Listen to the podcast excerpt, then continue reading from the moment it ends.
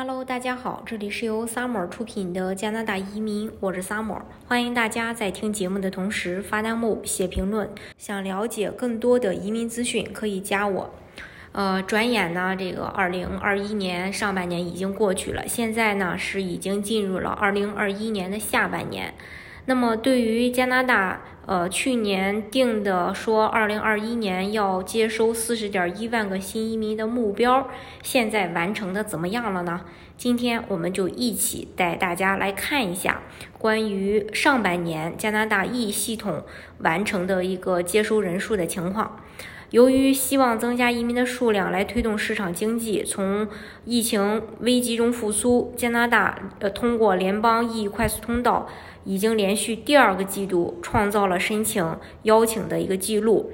呃，在四月到六月期间，一共发布了四万四千五百九十一份呃邀请，超过了今年第一季度的四万四千一一百二十四份。在二零二一年之前，该季度的邀请发出的最高记录是两万九千八百五十五份，嗯，所以说呢是这个刷新了新的记录嘛。那鉴于第二季度没有像第一季度的二月份那样一次性发出了两万七千三百三十二份邀请的这个呃大放水，相反呢，频繁的抽签和持续较高的邀请数量，同样使得这个记录被打破。包括五次联邦经验类的抽签，每次邀请人数都达到了将近六千人，连续两个季度都超过了四万份的这个邀请。加拿大在今年上半年一共发出了八万八千七百一十五份邀请。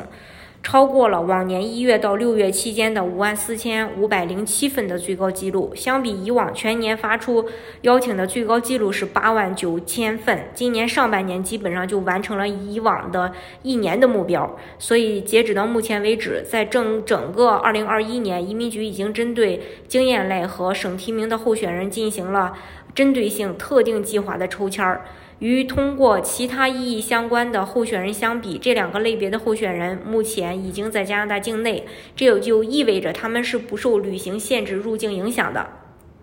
再加上今年上半年推出的国际生和临时工人永久居民的新政策，加拿大一直依赖已经在该国临时居住的候选人作为疫情期间的新移民重要来源。即便是这样啊，每月的移民人数，呃，离这个四十点一万。个新移民的目标，呃，还是有差距的。最新的数据显示，从年初到呃四月份的四个月内，新移民的增加人数是九万一千五百八十人，预期目标相差百分之三十左右。与此同时，六月下旬将收到呃这个 ITA 呃。邀请的候选人申请窗口期从九十天内缩短到了六十天。这个措施就是为了加快申请速度，为了之后能够接收更多邀请人的申请材料。呃，CEC 抽签的这个邀请数量一直是居高不下，对最低综合排名系统的分数施加了显著的压力。分数从呃四月四日。本季度第一次抽签的四百三十二分下降到了六月二十四日三百五十七分。那在疫情期间，这样低的分数可以是说是前所未有的。此前，其中大部分的 CEC 项目抽签分数都在四百七十分左右。由于分数低，现在是向异议池递交个人资料的最佳时机，尤其是作为已经在加拿大居住和工作的申请人。对于第二季度，每次呃经验类抽签的同时，还会针对省提名的候选人进行了多次的抽签。那整个季度的呃邀请人数也在稳步增长，从四月十四日的二百六十六人增加到了六月二十四日的一千呃零二人，这也是有史以来 PNP 抽签人数首次超过一千人。省提名目前的最低分数比 E 其他项目高出很多，第二季度是介于七百一十一到七百五十三分之间。这个季度邀请呃人的增加，表明了移民局目前鼓励临时居民过渡到永久居民的迹象。显然，加拿大各省也意识到，目前增加移民人数的唯一方法是将重点放在已经居住在呃该省的申请人。目前，加拿大移民局针对境内留学毕业生发布了最新一条史无前例的政策，关于留学生毕业工签延续的申请。这个政策允许即将到期或已经过期的毕业工签持有人签证时间再次延长十八个月。这就意味着那些毕业工签即将过期或已经过期的毕业生将会有另外一年半的时间延长。这个政策针对的毕业生未来将会是。呃，经验类和省提名类的主要申请人，间接的说明了加拿大还是希望能够招揽更多目前在境内的申请人。那针对下半年的话，六月份首次考虑放宽自二零二零年三月十八日以来实施的国际旅行和美国边境限制，以及七月五日实行取消对完全接种疫情旅行者的入境限制。随着限制的解除，针对意义系统其他项目的抽签有着即将恢复的趋势。但是，由于联邦政府下定决心在解除限制方面缓慢而谨慎，因此预测在未来六个月内将不太可能针对呃这个联邦技工和联邦经和联邦技术类出现大规模的抽签。当然，也不排除说呃它实行小部分的抽签。二零二一年的下半年，即便是 EE 系统中其他的项目恢复，也将是一个缓慢而稳定的过程。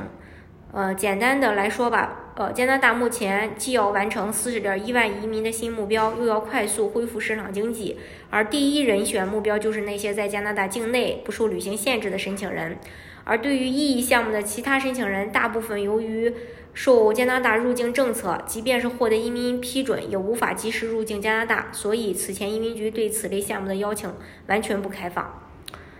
嗯，今年以来吧，意义只针对 CEC 和省提名这两类申请人开放抽签，对于其他项目没有开放。嗯，目前移移民申请可以说是呃。不受这个政策限制的话，就是这个雇主担保了。目前雇主担保申请人只要能够拿到加拿大的 offer，就可以递交移民申请。